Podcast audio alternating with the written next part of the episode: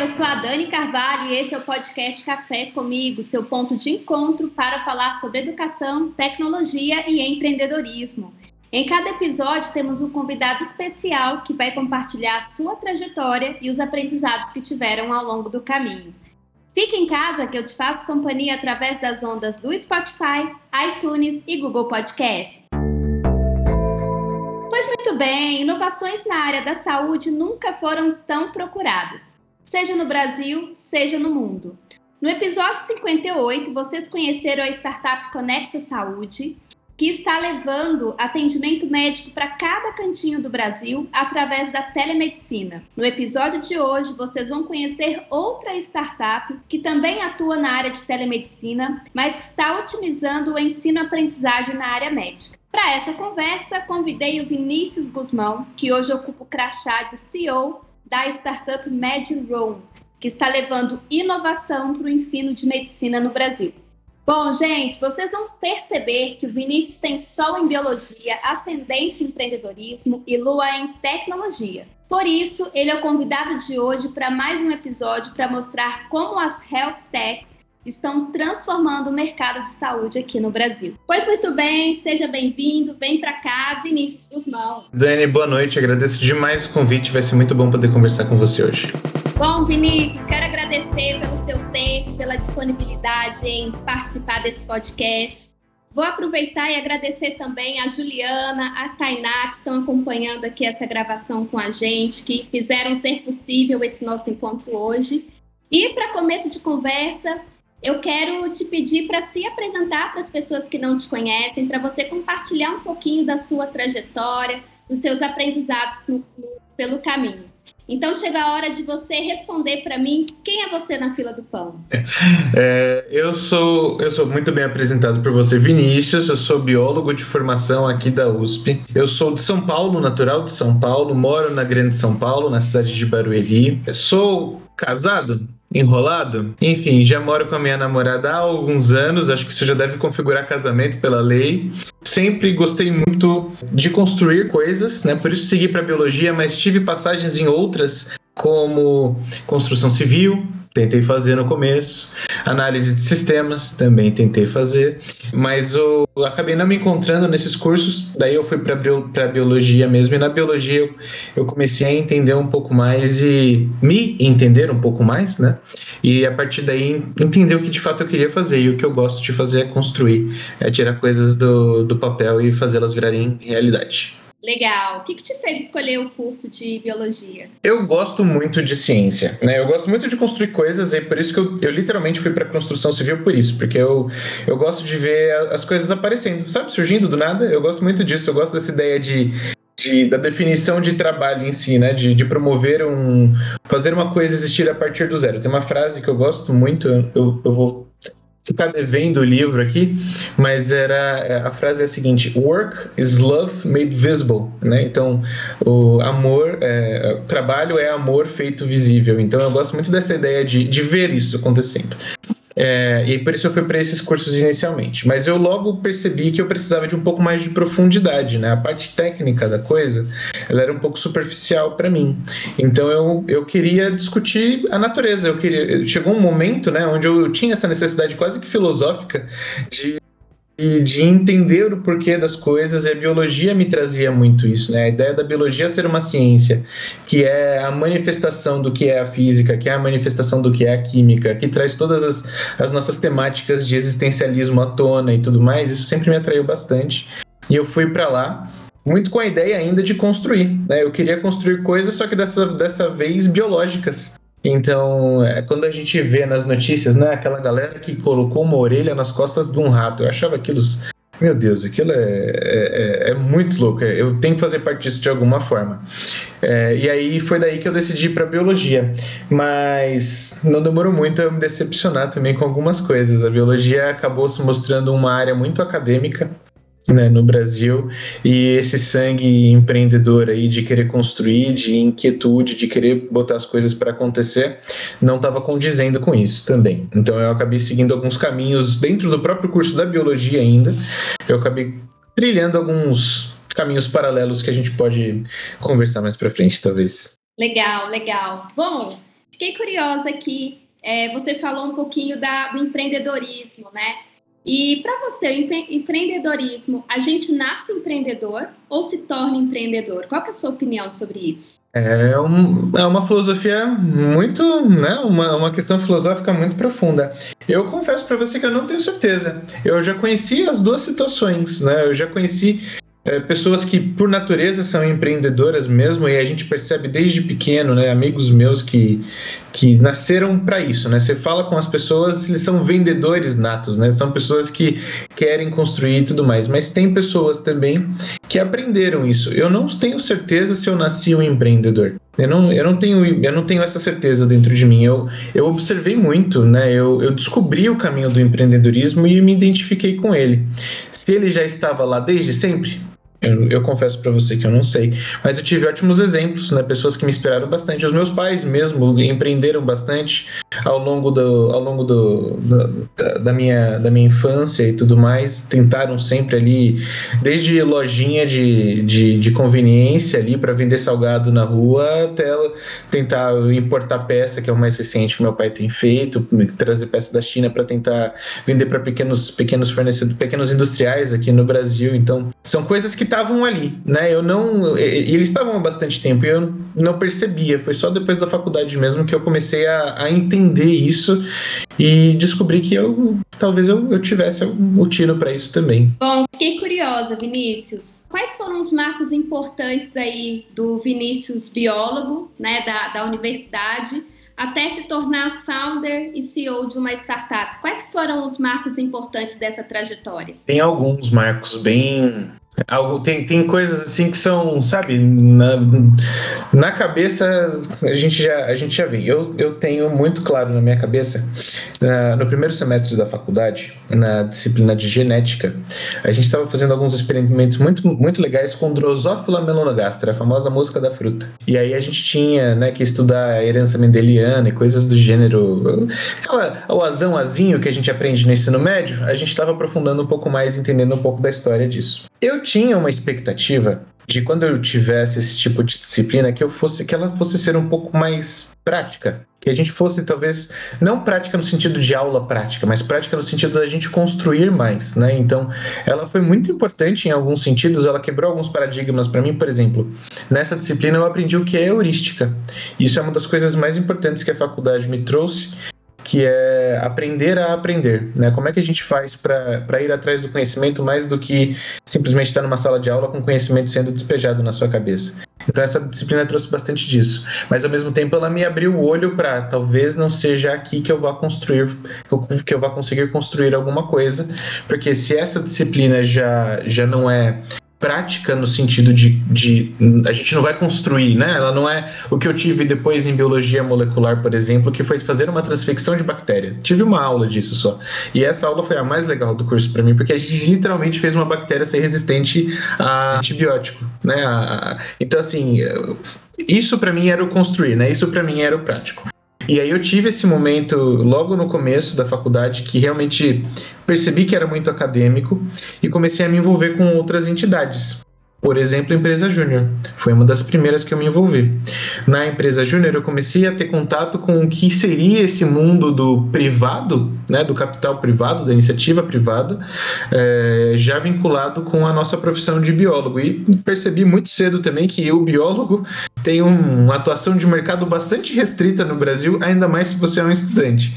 Não dá para a gente vender consultoria, não dá para a gente vender teste de laboratório, não dá para fazer esse tipo de coisa, né? Tem que ter um tem uma legislação, tem algumas obrigações, necessidades específicas do negócio que na empresa de biologia a gente percebia que era bem difícil. Mas essa, essa conexão com a empresa júnior me mandou para os Estados Unidos. Eu fui parte do Ciências Sem Fronteiras, né? Eu viajei para os Estados Unidos em 2014, fui estudante visitante da Bowling Green State University, uma universidade no interior de Ohio, e era uma universidade muito boa em business nela é, é, assim a gente tem um costume no Brasil de, de detratar né? De, de, de achar que aqui é, é, é muito ruim mas pelo menos na USP, na biologia, a gente tinha um currículo bastante competitivo, tem ainda, né? Um currículo bastante competitivo, principalmente com essa faculdade para onde eu fui. Eu já tinha cursado todas as disciplinas que tinham disponíveis lá, ou ia cursar, né, quando eu regressasse ao Brasil. Então eu decidi fazer o que eu não tinha acesso aqui, que são as disciplinas de negócio. Lá, eu fiz introdução a tudo, introdução à administração, ao marketing, à, à, economia, é, criatividade, empreendedorismo, globalização econômica, tudo, tudo, todas essas coisas aí de tinha intro, intro no nome, era relacionado à escola de negócio, eu fazia. É, e fiz duas disciplinas de astrobiologia também, porque ninguém é de ferro, né? Então ainda tenho, ainda tenho viés de cientista na história. Mas esse fez bastante diferença para mim também, esse marco do, do, do, intercâmbio e vivenciar uma cultura diferente, com uma faculdade que pensa em empreendedorismo de uma forma diferente na USP. A gente tinha bastante dificuldade com isso inicialmente, né?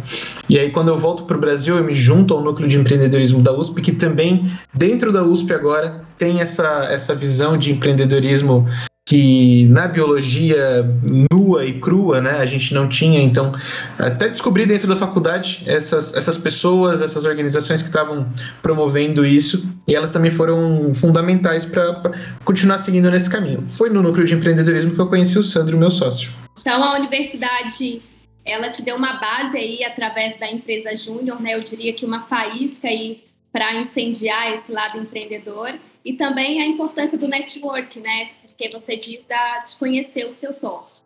Bom, dando um passo atrás, eu queria te perguntar se o Vinícius de hoje, esse empreendedor que você é, é encontrasse com o Vinícius de ontem, né, o Vinícius do passado, criança, o que, que você falaria para ele? Que recado que você daria para ele? Pergunta difícil, Dani. Meu Deus do céu, é, não sei. Deixa eu pensar. O Vinícius, de muito tempo atrás, ele, ele, ele era bastante preocupado com, com o futuro dele, é, mas chegou um momento que, ali perto do ensino médio, é, ele deu uma desistida. Né? Eu precisei da ajuda de alguns professores muito específicos, especialmente um professor de biologia no terceiro ano do ensino médio, que me tirou aí de um, de um desempenho acadêmico bem negativo, né? Então eu estava tava em momentos complicados de família, inclusive, e tudo mais, onde as coisas estavam não estavam legais, né? Não estavam legais. E eu acho que eu diria para ele é, foca, não, não precisa não precisa perder o tempo que, que eu perdi naquela época, né, né com, com as coisas que eu estava fazendo naquele momento. Foca que vai, vai passar, vai as coisas que a gente faz, é, a gente planta muita coisa, né? Então assim, é difícil a gente enxergar as coisas crescendo, mas isso eu, eu aprendi, eu, eu vejo isso com clareza hoje, que não importa com quantas pessoas você fale e tudo mais necessariamente, né? O que importa é que você vá plantando sementinhas. Eventualmente o tempo passa, elas crescem, outras não, mas algumas crescem e eventualmente você vai poder colher o que aquilo que você plantou vai, vai gerar no futuro. Então tem que ter paciência. Né? Então não vai acontecer de uma hora para outra. E, e olha que para mim aconteceu rápido, né? Eu tenho 29 anos, então ainda assim foi bem rápido. Ai, que bonito isso. Boa, boa dica, bom encontro aí. Bom, para começo de conversa, para a gente entrar aí no mercado de saúde, eu queria que você fizesse uma contextualização para a gente, né, sobre os avanços do, do mercado de saúde e principalmente os desafios quando a gente fala das startups? O que, que você tem vivido nesses últimos anos? Eu acho que a gente consegue identificar alguns momentos no, nessa, na área da saúde, em específico com startups. É, a, a, quem começa na área da saúde começa atrás. Né? Isso eu acho que é uma coisa que todo mundo vai concordar comigo quando, por exemplo, se você vai lidar com um paciente, se você vai desenvolver um device, você já tem que ter uma preocupação adicional com o bem-estar, com a segurança. E, e, isso não necessariamente é só uma preocupação, isso vem com isso, isso custa tempo e isso custa dinheiro, isso custa expertise, né? Tem burocracia envolvida, então é uma área que ela, ela começa trabalhosa já, né? Então você não pode entregar qualquer coisa se você está trabalhando com saúde. No nosso caso é um pouco mais tranquilo, porque apesar de ser saúde, é treinamento em saúde. Então eu não lido diretamente com o paciente, eu não lido com informação sensível, com dado. É, é uma coisa que ela é relevante, porque no final das contas eu vou treinar o futuro médico, Né? Então eu preciso passar o conteúdo corretamente para ele, eu preciso que ele tenha uma experiência proveitosa, mas o meu risco não é tão alto, né, enquanto startup. Então eu, eu tenho uma preocupação um pouco menor. Essa, essa necessidade, apesar de ser menor, ela existe e ela, como eu disse, ela se traduz em, em tempo e dinheiro.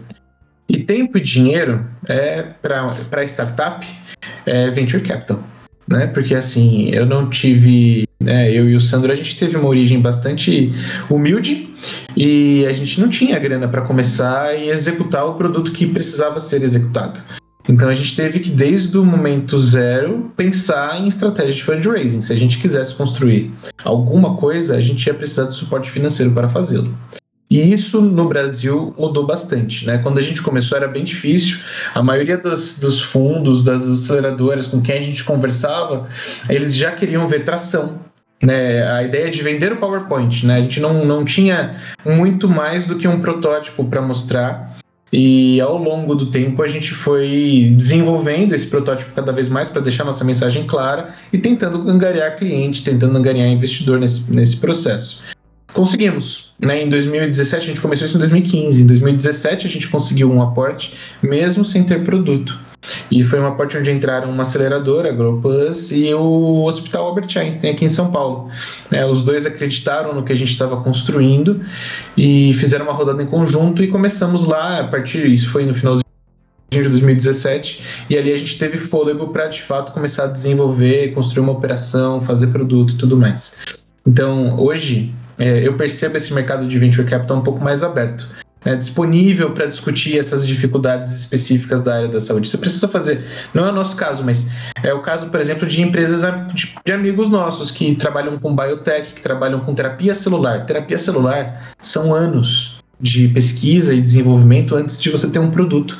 Não dá para cobrar tração, sabe? Não é, é uma métrica de, de, de, avaliação de startup que para a saúde é difícil de manter. Para fintech, para sei lá, para as outras techs da vida, talvez seja mais fácil. Até EdTech pode ser mais fácil.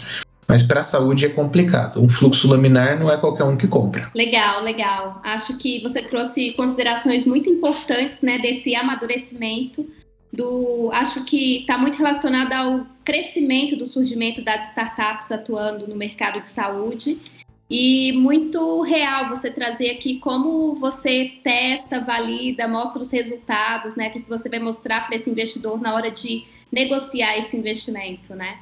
Falando aí um pouco mais sobre a, a, as startups, eu queria te pedir para fazer um pitch. Faz um pouquinho, conta um pouquinho do, do seu negócio e aí eu queria que você detalhasse um pouco para gente qual que é o problema que vocês resolvem, como que você percebeu esse, que existe esse problema e qual que é a solução. Ou seja, por que, que a, Med, a MedRoom é a startup que melhor resolve o problema que vocês propõem a resolver? Faço sim. Esse está calibrado. Eu vou tentar fazer ele bem mais, mais singelo para não, não tomar muito tempo também. É o seguinte: a MedRun é uma startup que desenvolve experiência para treinamento em saúde com realidade virtual. Uh, o que a gente identifica de problema é o seguinte: na, na área da saúde, uh, erro médico é uma das principais causas de morte. Né? Então, no Brasil, são mais de mil pessoas que morrem por dia por conta de erro médico. Se você entra no hospital hoje, você tem um 300 avos, 1 sobre 300, chance de sair de lá morto. É, parece né, uma coisa assustadora e tudo mais, e realmente é, e não é fruto da incompetência nacional. Nos Estados Unidos, erro médico é a terceira maior causa de morte. Então a gente não está falando de uma coisa que é trivial, a gente está falando de um problema bastante sério é, e, que é, e que é global, né? não, é, não, é, não é uma coisa específica do brasileiro dentre as iniciativas que existem para trabalhar, né, para diminuir erro médico, para a gente melhorar um pouco essas taxas, passar mais segurança para o médico, para o paciente, uma das principais estratégias é a simulação realística. É você colocar os profissionais em situações problema, onde eles podem vivenciar, treinar naquela situação, né, fazer uma tomada de decisão, pensar naquela situação, antes de passar pelo procedimento de fato. Então, treinar esses profissionais com simulação realística é a tendência da área da saúde já tem uns 15, talvez 20 anos, e é uma prática que é trazida da, da, da, da indústria aérea. Né? O pessoal de aviação faz muito isso, treina muitas horas é, em, em, em simuladores de voo antes de pilotar um avião de verdade. Dentro da simulação, existe um, um, uma questão que é eu posso treinar com facilidade, relativa facilidade como usar um ultrassom, né? Se eu estou numa turma de, de, alunos de medicina, a gente vai ter uma aula de ultrassom. Para fazer isso, eu posso simplesmente pegar o ultrassom, passar no amiguinho do lado e tá tudo certo. Mas e para fazer isso com a tomografia? Dá para fazer. Ali a gente já começa a trabalhar com equipamento que tem um ticket muito mais alto, é muito menos acessível e coloca as pessoas em risco. A gente está lidando com radiação, a gente começa a trazer uh, risco para o envolvimento das pessoas que estão né, fazendo parte daquele, daquele processo. Nós, na MedRoom, a gente busca trazer a experiência de trabalhar com um orgânico usando realidade virtual. O que, que é isso? Quando a gente coloca as pessoas em risco, né, e, e, nessas simulações, o que qual é a tendência? É a gente tirar o orgânico da coisa, é a gente não trabalhar mais com pessoas de verdade. É a gente trabalhar com os manequins, é a gente trabalhar com os cadáveres, é a gente trabalhar com, com cobaia, com animal.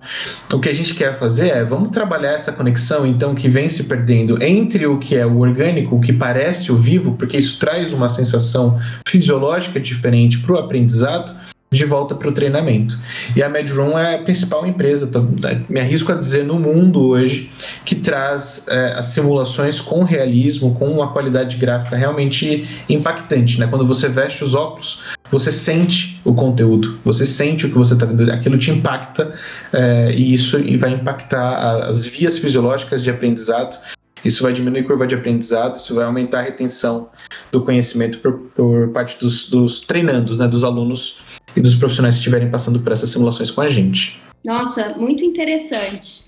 É, uma curiosidade foi qual que foi o momento que vocês perceberam essa oportunidade de negócio para criar a MedRoom? A oportunidade para criar a MedRoom, ela veio, na verdade, com o Sandro, meu sócio. Ele trabalhou por quatro anos no projeto do Homem Virtual da Faculdade de Medicina da USP com o professor Chau.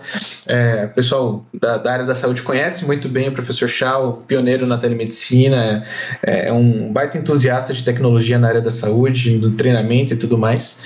E lá eles trabalhavam na época desenvolvendo modelos 3D, animações para treinamento, é, principalmente do público em geral. Né? Animações que passavam no Fantástico sobre como funciona a hipertensão saíam de lá. Então eles produziam bastante conteúdo. Isso foi 2008 até 2012 é, e ele ficou por quatro anos lá. Acho que foi por isso, foi, foi esse período mesmo. E em 2014, quando lançou o óculos e o Sandro teve a oportunidade de testar, ele pirou. Né? Ele achou aquilo um negócio fantástico e na hora veio para ele o insight de, cara, isso aqui para passar o que a gente já passava antes de conteúdo vai ser fantástico. E ele levou essa ideia para um evento que eu ajudei a organizar junto com o Núcleo de Empreendedorismo da USP, que é um Started Weekend, né? Acho que você está muito familiarizada com esse tipo de evento.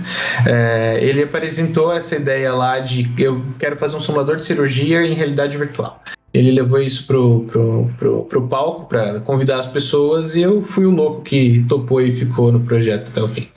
É, então, naquele momento, ele já tinha percebido que existia uma oportunidade, a gente não tinha certeza ainda se era uma oportunidade de negócio. Né? Ele tinha identificado um problema, ele tinha identificado uma oportunidade de, de trazer o conteúdo. A oportunidade de negócio, de fato, a gente vai descobrindo ao longo do caminho. Né? Então, hoje, em, em junho de 2021, é, um, é, é fácil eu, contar essa história como se fosse uma coisa linear e a gente soubesse a resposta desde o começo.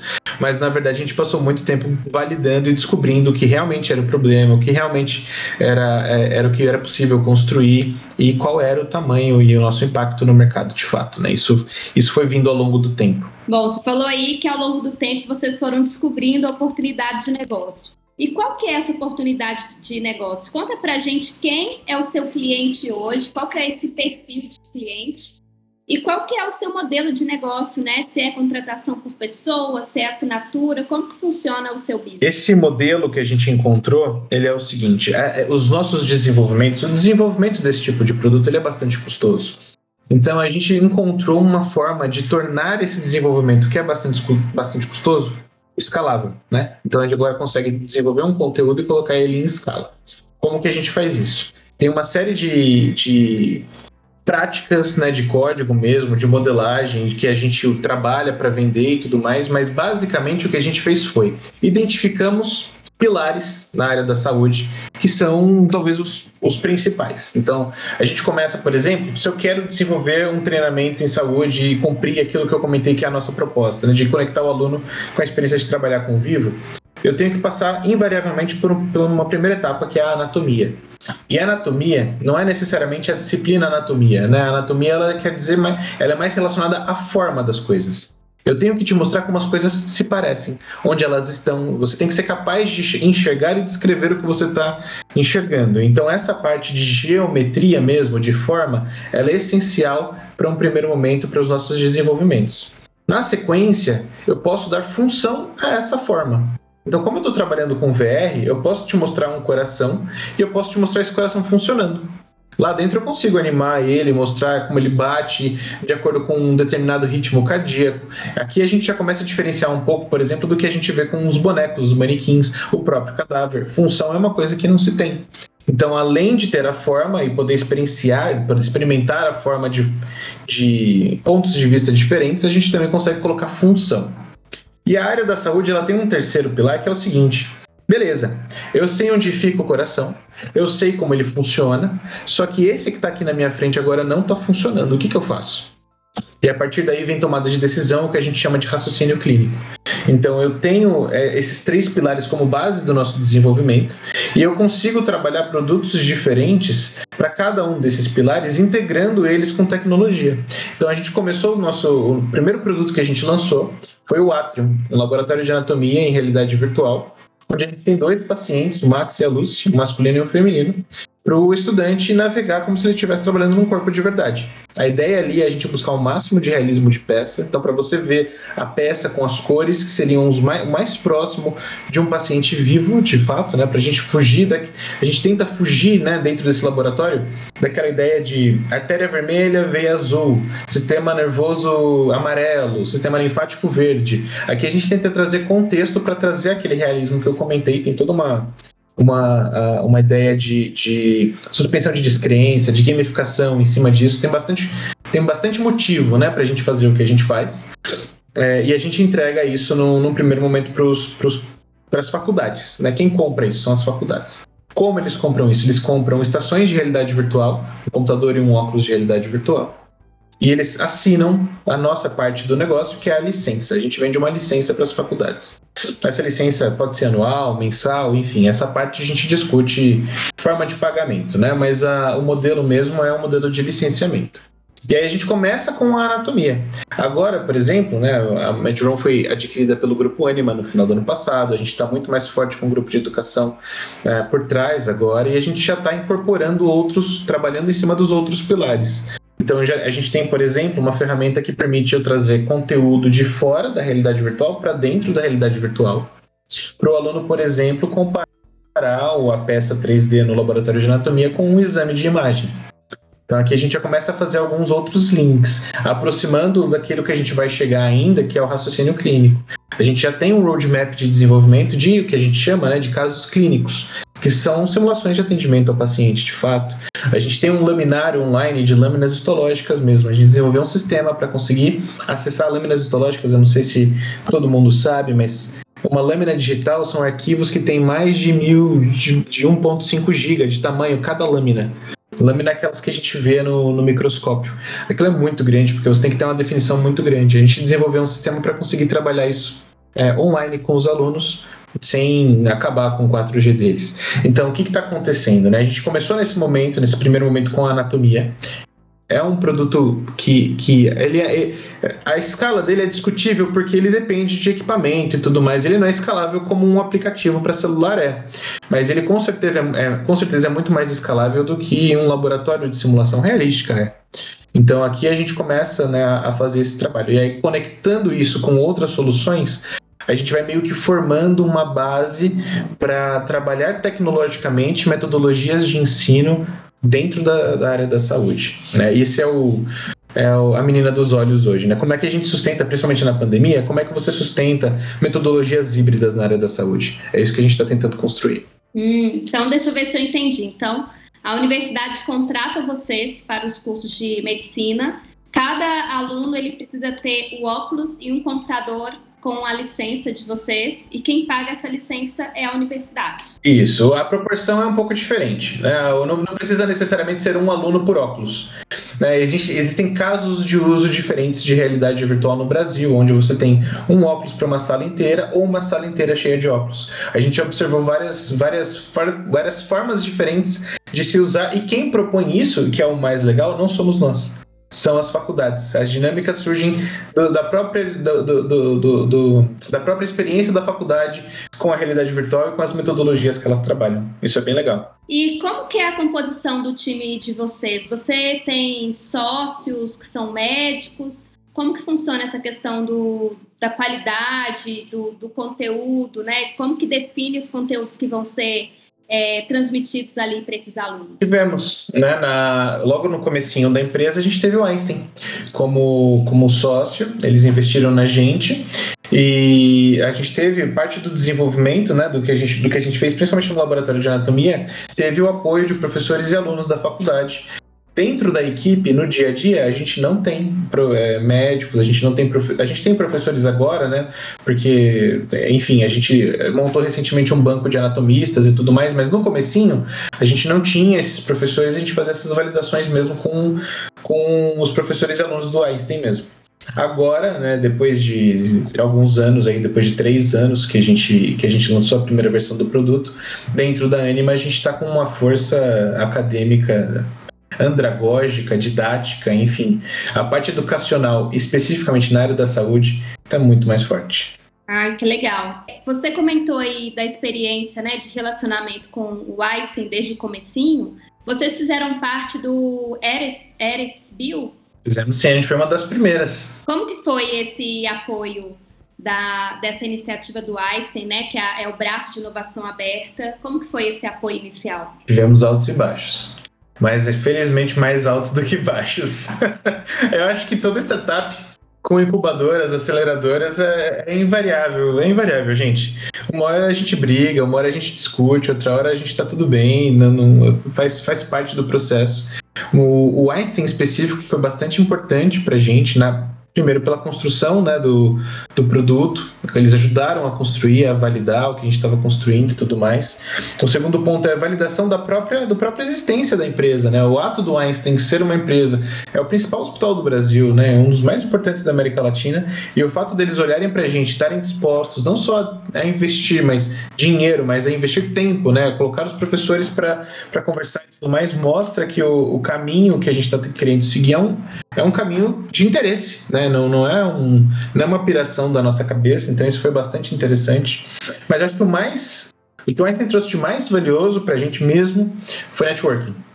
Né? As pessoas que passaram pela Eretz, é, quem, quem ia lá fazer reunião e via a nossa plaquinha lá na frente, mandava uma mensagem, as apresentações, os eventos, a própria mídia que a gente conseguiu em conjunto.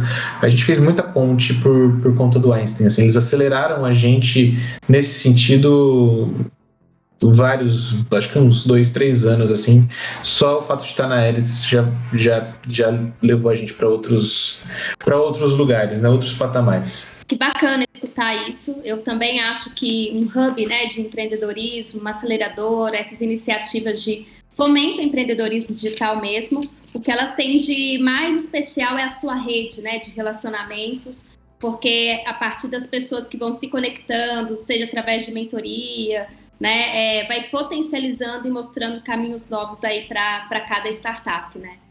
Bom, eu queria saber agora como que esse momento de pandemia que estamos vivendo está impactando o negócio de vocês. Quando eu vejo você falar né, do, do ensino é, usando óculos, para mim ainda na minha cabeça é algo muito físico, né? De, de sala de aula, e, ou se não sei se cada aluno leva para casa, né, o seu óculos. Como que tem sido isso, essa experiência para vocês? A interpretação é corretíssima. A gente tem um produto que ele é virtual, mas ele é para o ensino presencial. Então a gente vende isso, vai lá na faculdade, monta o laboratório e tudo mais. 2020 foi um ano bastante difícil, né? A gente está com a câmera ligada aqui, a pessoa que está ouvindo a gente. Ouvintes, vocês não conseguem ver, mas a Dani consegue que eu tô aqui, ó. As entradas estão cada vez maiores. Eu perdi muito cabelo em 2020. É, ali naquela semana de março e tudo, tudo de, quando logo, logo que veio a quarentena em São Paulo, foi uma semana bastante difícil. A gente viu 95% dos nossos contratos, 90, 95% dos nossos contratos serem congelados porque a gente entrou num momento de incerteza muito grande. A gente ia rodar uma, um press um press release naquela, naquela semana. A gente já estava com o term sheet assinado. Ia rodar, tá assim, a gente tinha uma perspectiva para 2020 ser o ano do, do, do, Rocket Launch, sabe? A gente ia realmente para as cabeças ali, tinha conseguido validar bem produto, tinha achado product, product market fit, tinha fechado grandes contratos e 2020 era o ano mas não foi. Todo mundo, né? né? Então, na verdade, ele foi, foi, mas foi diferente, né? Pelo menos, assim, não posso reclamar, porque é, no final das contas deu certo, né? Para muita gente não deu, mas para a gente acabou dando. Mas não, não foi sem sem bastante sacrifício, né? A gente teve que entender o novo momento do mercado, assim como todo mundo. Nosso produto ficou na prateleira sem uso mesmo, porque as faculdades não estavam tendo aula presencial. E o interesse, né, a demanda por, por, por esse tipo de, de, de solução, ela, ela, naturalmente cai porque é para ensino presencial. E aí a gente começou né, a rodar uma sprint mesmo de design thinking, de a gente precisa se redescobrir, a gente precisa fazer uma reavaliação do que está acontecendo, tentar entender. Tá todo mundo perdido, né? Então ninguém vai ter resposta, a gente tem que descobrir. E nessa pegada de descobrir, de construir para a nossa área. E a pandemia vem e força com que, olha, ou é a distância ou não é. E aí a gente tem uma virada de chave muito forte. É, é, literalmente dar um cavalinho de pau, virar 180, porque 90 graus ali, né? Porque é, ou 180 mesmo para voltar para trás, porque a, a, a, não, não se tem opção. Nesse momento onde não se tem opção, as pessoas começam a procurar coisas diferentes. Até o ano passado, ninguém, né, ninguém, ninguém entrava no site da MedRoom jogando laboratório virtual de anatomia dentro do lá no Google. Não tinha esse tipo de entrada no nosso site quando você vai fazer o SEO. Em 2020 teve. A galera começou a entrar em contato, a gente teve muito mais gente entrando em contato com a gente, embora não fosse necessariamente para comprar o nosso produto como ele como ele estava sendo vendido, mas muito mais gente começou a entrar em contato. E a gente começou a acompanhar esse movimento e tentar entender hum, o que está acontecendo aqui. Várias coisas, dificuldade de, de, dar aula à distância, os professores não estão preparados, o material não chega na mão do aluno. Então, a, a, gente foi descobrindo ali uma série de fatores que, de coisas que não funcionam, não existe tecnologia para fazer funcionar é, no, no ensino à distância para a área da saúde, mas ao mesmo tempo a gente foi descobrindo que, opa, peraí, tem alguma coisa aqui que, que, que pode dar certo. Coisas que podem dar certo. A gente teve um professor específico, o professor Luiz Otávio, da Escola Polícia de Medicina. Eles tinham lá duas estações de realidade virtual. E ele perguntou: posso levar para casa? Aí a gente falou: é, pode, né? Não. Mas o que, que você está pensando, professor? Ele falou: não, é, é eu, quero, eu quero dar uma aula para os meus alunos mas você vai levar para casa o óculos para dar aula? Ele falou: é, quando eu tô com óculos na cara, eu vejo tudo que tá acontecendo na tela do computador, não vejo? Vê. Então, eu quero transmitir essa tela pelo Zoom. Eu posso? Pode. Vamos fazer então. Vamos. Aí ele levou para casa. Ele deu a aula dele, né? ele vestiu os óculos e tudo que ele via lá dentro e interagia com, os alunos conseguem ver pelo, pela, pela tela do computador que ele compartilhava no Zoom mesmo. E a, a aula aconteceu, a gente entrevistou os alunos depois e os feedbacks foram tão positivos, porque é, é assim, a aula, videoaula, ela, ela por si só é um porre, né? Então, assim, quando você está em casa com um milhão de estímulos, enfim, é muito difícil você competir a atenção do conteúdo que está sendo passado com, com o restante dos estímulos. Quando o professor traz o VR, promove uma dinâmica diferente, uma coisa que é dinâmica mesmo, é interativa, ele está se mexendo na tela o tempo inteiro, ele está trocando as peças que estão aparecendo. Aquilo estimula muito mais e prende muito mais a nossa, a nossa atenção. E os alunos confirmaram isso. A gente teve ali um feedback, uma aceitação de 80% para cima. A gente entrevistou os alunos depois para coletar realmente o feedback deles, dos que participaram dessa aula.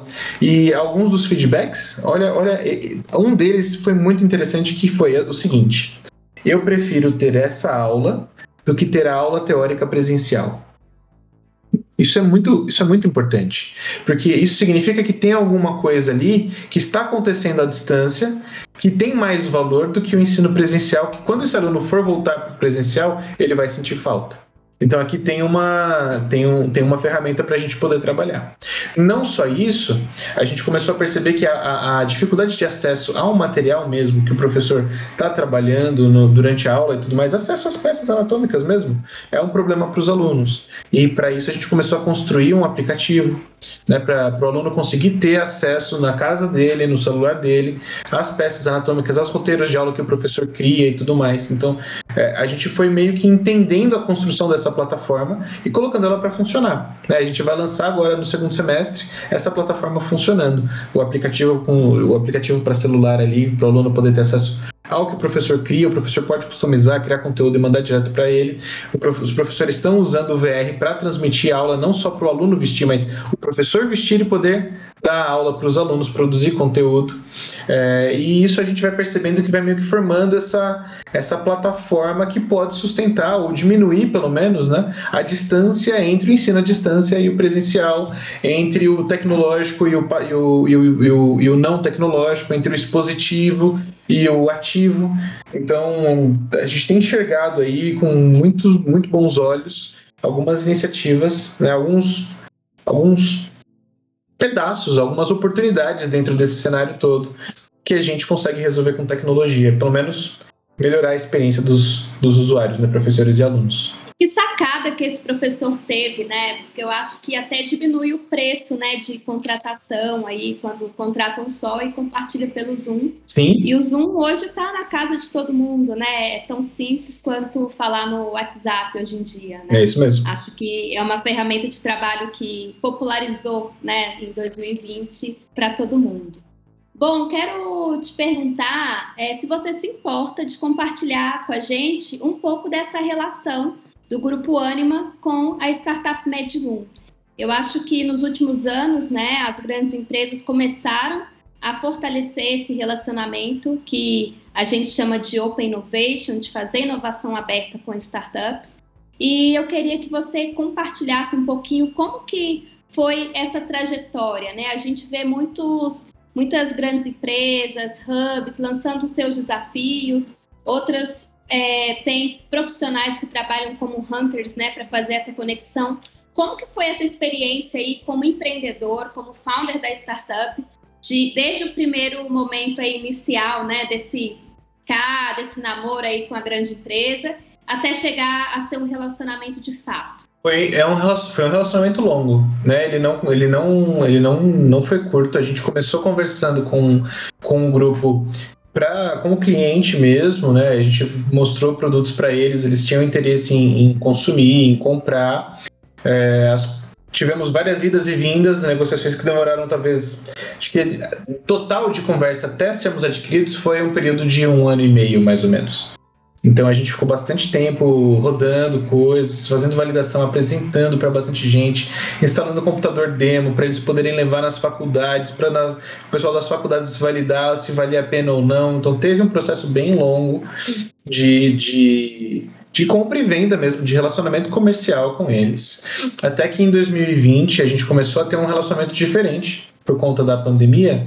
É, a gente estava procurando esses novos caminhos, né, e tudo mais, e a gente resolveu abrir com eles o que estava acontecendo, né, o, quais caminhos eram esses, qual era o status da empresa. A gente também atrás de rodada de investimento, aquela que no começo do ano a gente queria fazer e acabou não acontecendo. A gente continuou tentando ela durante o ano. Quase a gente ia fechar essa rodada, inclusive, a gente gostaria que eles fizessem parte. E eles fizeram a, a proposta de vamos, né, vamos, vamos deixar isso um pouco mais próximo, porque vocês têm força para desenvolvimento, a gente tem força para para a parte de educação e tudo mais, tem segurança, uma coisa que nesse período de pandemia é, é super válido.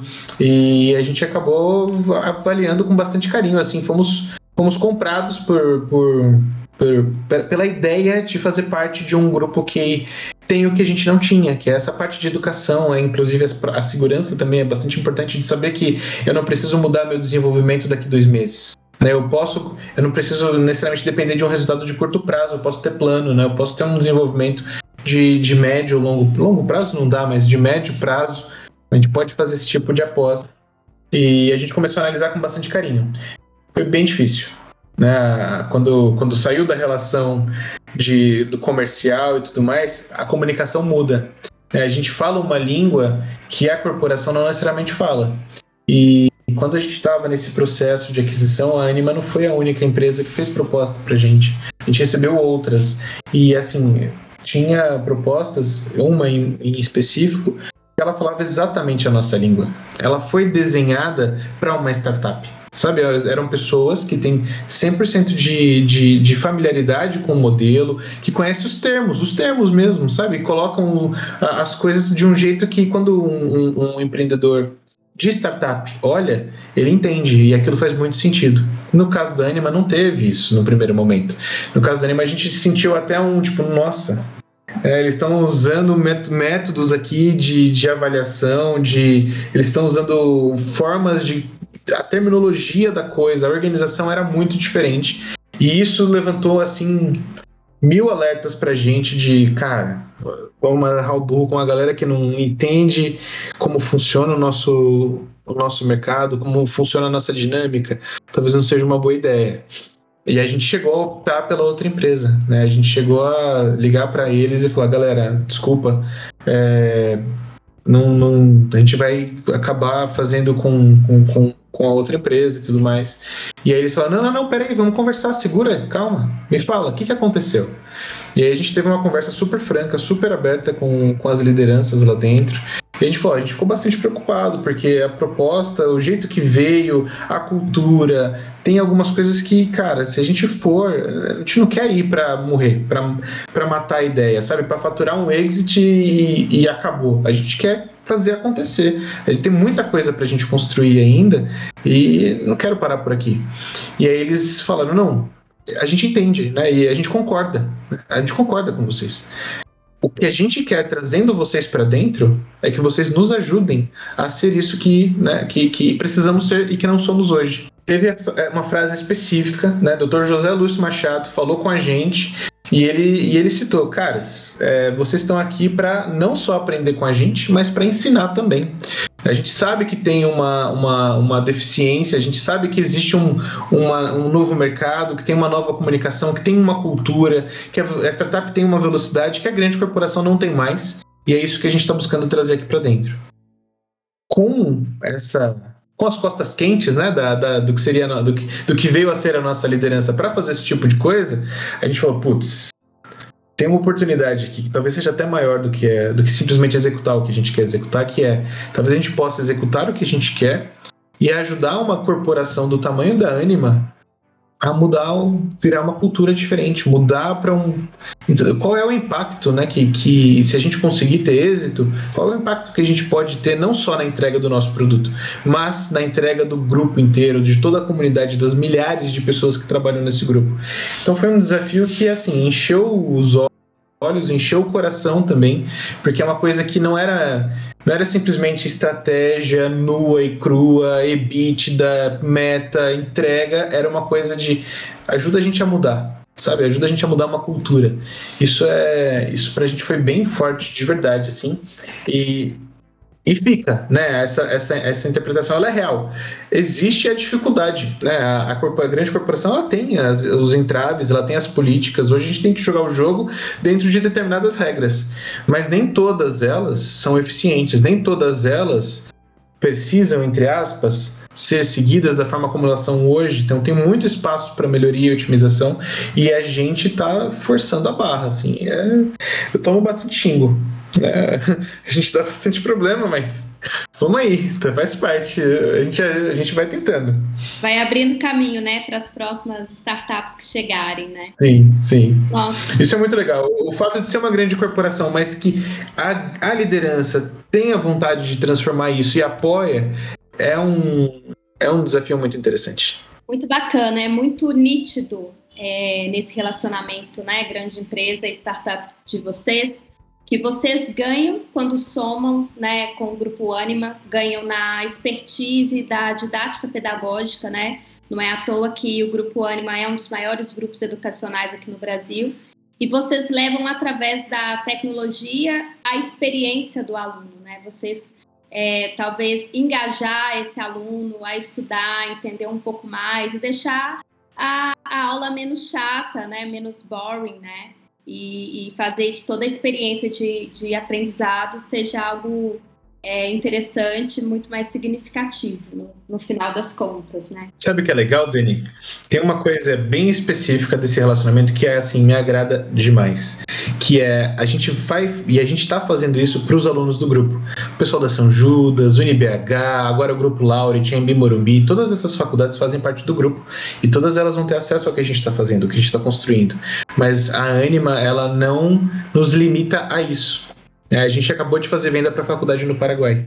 Então eu ainda posso, a gente ainda pode trabalhar levar esse desenvolvimento, levar esse produto, ter uma presença e influenciar a educação não só dentro do escopo do grupo, mas continuar trabalhando como, como uma empresa, como uma marca, como uma unidade de negócio, levando tecnologia para outros lugares e, e assim, isso é fantástico. A gente pega só as partes boas, né? Assim, se a gente for parar para pensar, só a parte boa do negócio. Se você fosse dar uma dica para um empreendedor que está nos escutando, um founder de startup que está começando esse relacionamento aí, esse matchmaking com uma grande empresa, quais são os cuidados, né, as suas dicas que você daria para esse empreendedor ter ao longo desse, dessa jornada né, de relacionamento? Tem que ter cuidado. A gente teve, não só com a Anima, mas a, a gente teve a, trabalhos com outras empresas, Open Innovation mesmo. É, ano passado a gente desenvolveu produto com o hospital, é, produto em conjunto para a gente vender junto e tudo mais. Está desenrolando agora o, o resultado disso.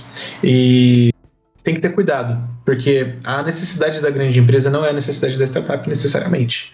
Né?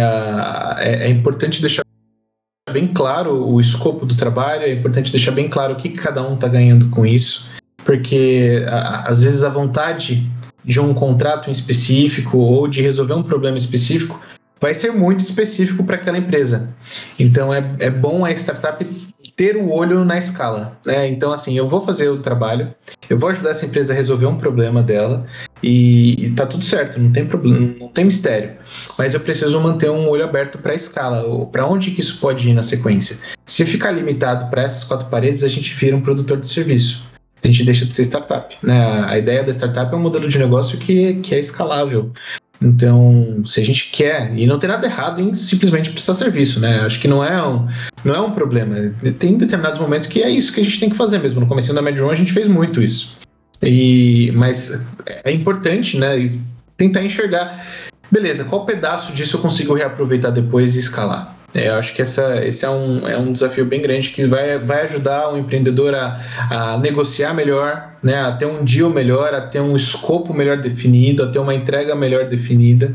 E se isso for alinhado desde o começo, melhor ainda, porque você não tem dor de cabeça depois com contrato, com insatisfação e coisas do gênero. Muito bem, muito bem. Nossa, você trouxe grandes insights aqui, boas dicas para os empreendedores. E eu queria saber agora sobre se você olhasse para trás, né, da sua desde o day one, primeiro dia aí como empreendedor à frente da MedRoom, qual foi o seu grande desafio que, né, que você vivenciou aí como CEO? É, e qual o aprendizado que essa vivência, essa experiência te trouxe? Como que essa, esse desafio fortaleceu você como empreendedor e fortaleceu a MedRoom como negócio? São vários, vários eles mudam no tempo. Mas talvez tenha um que perdurou mais, que é e, e, eu ouvi, eu estava ouvindo de colegas né, recentemente, relembrando histórias antigas de. Teve momentos onde, por exemplo, e aí falando especificamente né, da minha jornada em específico, eu sou muito novo e eu era o oportunista. Então, quando eu comecei lá com o Sandro, né, em 2015, é, rolava muito isso, né? Rolava muito a ideia de que eu não devia estar ali, né? Eu não tinha expertise para, eu não tinha o currículo para, eu era muito novo, o Sandro tinha o conhecimento técnico da coisa, então fala com o Sandro porque o Vinícius é só um oportunista, uma hora ele vai embora. E, e isso perdurou por algum tempo. Né, isso perdurou por algum tempo. A gente teve algumas discussões que foram bem, bem ruins, assim, de ouvir de, de, de pessoas né, em reunião comigo e com o Sandro, dizendo para o Sandro que ele deveria é, se livrar de mim rápido, né, que sócio ruim a gente tira logo. Então, assim, essa parte psicológica mesmo da coisa, né? E eu entendo que muitos não tem só empreendedores jovens com esse problema, tem empreendedores de outras áreas que estão tentando construir alguma coisa numa área que eles não conhecem, que eles não dominam, que vão passar pela mesma coisa. E é, é, difícil, né? É difícil não só pelo desafio que é de fato, né? Você fazer essa mudança, é aprender o que você precisa aprender, mas é difícil do ponto de vista psicológico mesmo, de, de levar, né? Pô, mas esse cara desse tamanho, com essa relevância, tá dizendo para eu desistir, tá dizendo que eu sou um oportunista, então quem sou eu, né, para dizer o contrário? Para minha sorte, eu gosto muito disso, né? Eu, eu gosto muito do, do desafio, eu gosto muito de ser contrariado. Então, fala, né? Eu, eu, eu, até, eu, até, gosto de relembrar e, né, essas coisas, porque me dá uma sensação de, de que eu tava certo, sabe? Tava, tava no caminho certo. Eu nunca fiz as coisas, não, nunca fui prepotente né, em algum sentido. Eu sempre fazia as coisas sabendo onde eu estava, o quanto eu sabia e o que eu precisava aprender para o próximo passo e base e com método, né? Com método e acreditando no método no processo a gente conseguiu ter resultado. Então eu acho que hoje a opinião dessas pessoas é um pouco diferente do que do que já foi antes.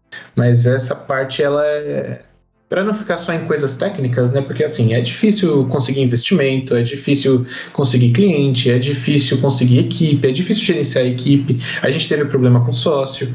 Então assim, tem vários problemas desses que estão que vão que, mas eles todos eles fazem parte, né? Todos eles fazem parte inerente da, da vida de uma empresa. Talvez o psicológico não faça para todo mundo, é, a depender da origem, a depender do gênero, a depender de uma série de questões, né? A gente pode sofrer aí é, problemas, né, abusos, enfim, eu não, eu não tive coisas que eu considero tão graves, mas eu sei que tem pessoas que passaram por isso, principalmente mulheres.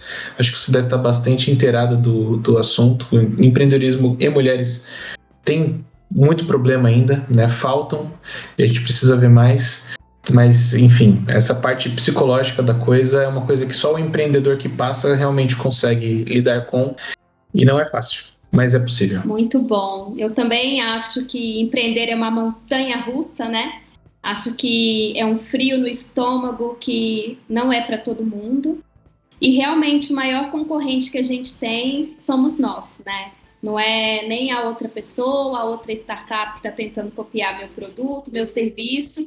Somos nós, né? E como, como você falou, o empreendedorismo feminino tem muito a questão da síndrome da impostora, né? Que a gente comenta, é, e que está começando a ser discutido, ser trabalhado hoje em dia, porque a gente precisa também tomar posse, né? Se a gente não acredita, é, o negócio não vai para frente, né? Nem a gente, nem o nosso business. Bom, chegamos aí a uma hora, uma hora e pouco aí de conversa, olha só como passa rápido. Então, para fechar esse quadro aqui, eu quero te convidar para participar de um quadro que é queridinho aqui, que é o De Frente com a Dani. A gente vai fingir que eu sou a Marília Gabriela, então eu vou fazer aquele bate-bola contigo. De frente com a Dani. Uma dica de livro. O mais recente que eu li foi O Rio da Consciência, do Oliver Sacks. O Oliver Sacks é um. Era, né? Ele já, já faleceu, um neurocirurgião, um neurocientista.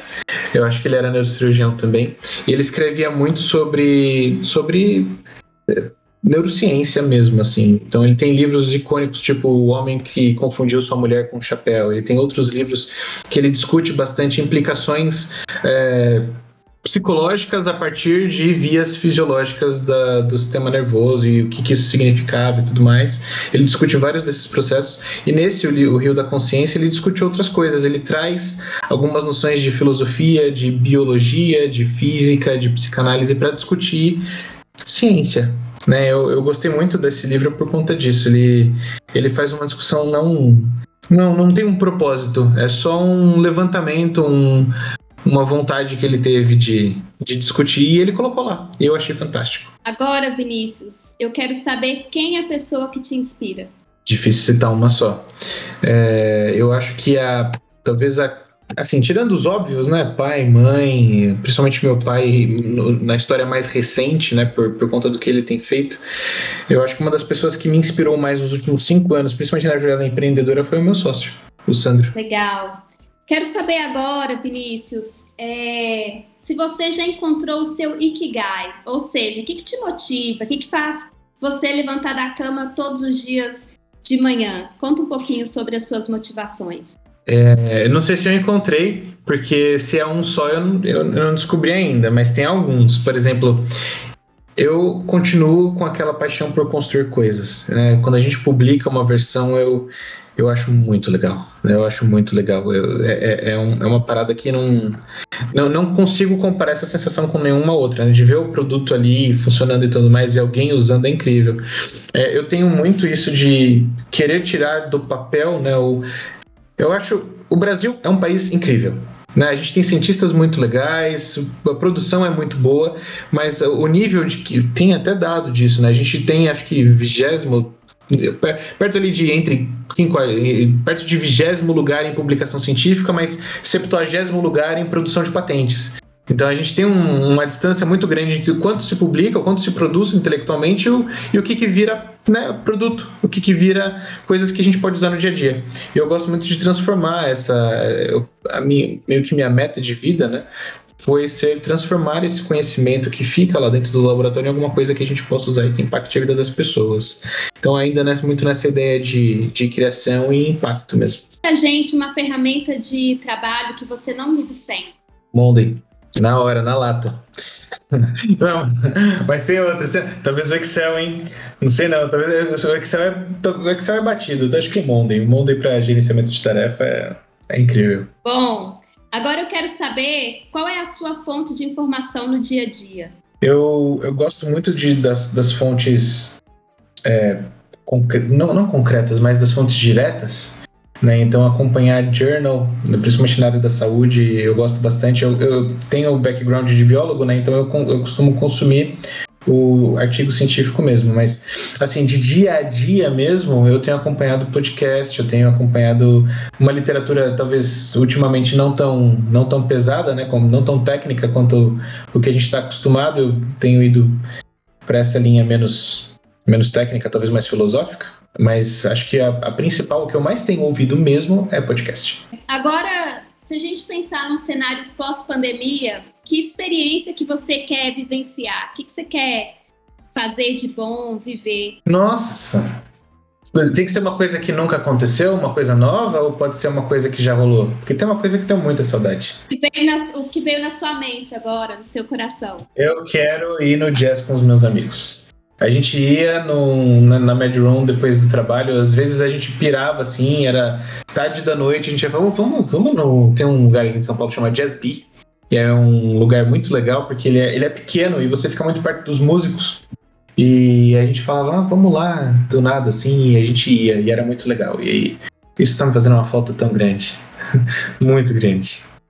Bom, Vinícius, já que estamos no Spotify, conta pra gente qual é a música que não falta na sua playlist. Meu Deus, só perguntas difíceis. É, tem, tem, mas eu acho que eu consigo colocar uma. É uma música que chama Imago, de uma banda chamada Pain of Salvation. Ela é uma música muito legal, com uma batida meio medieval, que conta. O álbum inteiro é muito interessante. Ele é um álbum que, que fala da criação em si, né? Todas as músicas têm a, têm a ver com a criação do universo, Deus, a humanidade e tudo mais. E essa música em específico é uma música que convida, né, para o conhecimento, para o compartilhamento. É, ela, ela fala sobre o momento da criação do homem e o desenvolvimento do homem ao longo da, como Deus pode aprender com o homem. Enfim, tem algumas mensagens bem interessantes nessa música. Eu adoro ela. Legal, legal. Adorei suas respostas. Acho que a gente tem aí uma sinergia, principalmente quando você fala aí do jazz, que eu também adoro escutar, né? Uma, sei lá, abrir um vinho à noite, ficar escutando, né? E a energia, né, que o toque, a batida da música traz aí. Bom, chegou a hora de você vender o seu peixe por aqui. Compartilha pra gente o seu arroba, como que faz para as pessoas que quiserem falar contigo, como que elas entram em contato contigo, como que elas conhecem um pouco mais a Mad Room. E já que vocês, né, podem fazer negócio com outras faculdades, outros grupos educacionais além do grupo Anima, faça seu jabá também. Assim, eu sou facilmente acessado pelo LinkedIn. Qualquer um que quiser conversar comigo pode me acessar por lá, eu respondo, estou sempre de olho. A Medroom pode ser acessada por lá também. A gente tem página no LinkedIn, no Facebook, no Instagram. É, YouTube, para quem tiver curiosidade de conhecer um pouco mais do que a gente faz, né, por vídeo, não é a mesma coisa, mas já ajuda bastante, já dá para conhecer bem. Medroom VR, né, é só, é só, é só procurar, não tem outro. Se tiver alguém que faz parte de faculdade, de grupos educacionais, aluno, professor, quiser conhecer mais, eu convido para trocar uma ideia com a gente. Sempre bom, né? Eu adoro conversar, principalmente com professores porque quando a gente coloca as ideias à prova, é, é, é, onde, é onde a gente consegue direcionar melhor o, o futuro destino dos, dos, desenvolvimentos que a gente faz. Então eu convido todos aí que tiverem interesse a discutir simulação, discutir realidade virtual, tecnologia, é, a, a, a, chamar, trocar uma ideia mesmo. E se quiser implantar na faculdade, temos soluções disponíveis, a gente está fazendo negócio. Esse ano está bem ativo, né? tem grandes grandes negócios vindo no Brasil, fora do Brasil já fechamos também. Então, assim, tá quente. Vamos fazer grandes lançamentos no segundo semestre. Essa plataforma que eu comentei para sustentar ensino híbrido tá para vir. Vai mais detalhes em breve, mas os professores, coordenadores, enfim, diretores que tiverem interesse, a gente já, já pode conversar sobre. É só chamar em qualquer uma das mídias ou me chamar no LinkedIn que a gente responde. Agora eu vou deixar o microfone aberto para você, deixar aqui o seu recado final, a sua mensagem, talvez até algo que eu não te perguntei você gostaria de usar esse espaço aqui para compartilhar a sua mensagem.